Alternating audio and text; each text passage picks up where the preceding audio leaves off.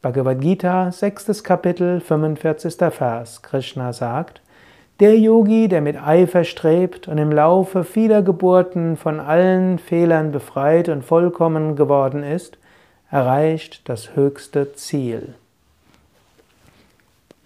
Strebe also mit Eifer, hm? also strebe mit Enthusiasmus, strebe mit ganzem Herzen. Tu deine Praktiken mit Liebe. Tu es nicht einfach nur mechanisch. Bringe immer wieder Liebe hinein. Strebe. Sei dir bewusst, bevor du dich hinsetzt zur Meditation, ich will meditieren, um das Höchste zu erfahren. Wenn du auf deine Matte gehst, um Yoga zu praktizieren, sage dir, ich praktiziere Yoga, um zu Gott zu kommen. Morgens, wenn du aufwachst, nimm dir vor, alles, was ich heute tue, will ich so tun, dass es hilfreich ist, Gott zu erfahren.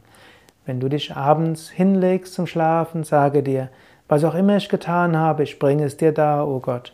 Und alles, was ich morgen tue und die nächste Zeit vorhabe, ich will es dir da bringen. Bitte hilf mir, dass ich dich erfahre. Wenn du das weißt, dann weißt, es, weißt du auch, du kannst es vornehmen und es wird mal mehr oder weniger gelingen. Und im Lauf vieler Geburten wirst du es erreichen.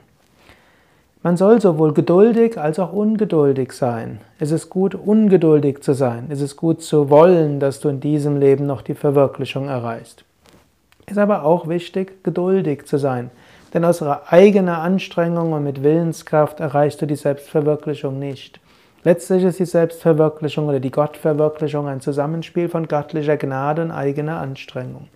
Strenge dich an und dann lasse los und vertraue darauf, dass Gott dir dann die Befreiung schenkt, wenn es der richtige Moment ist.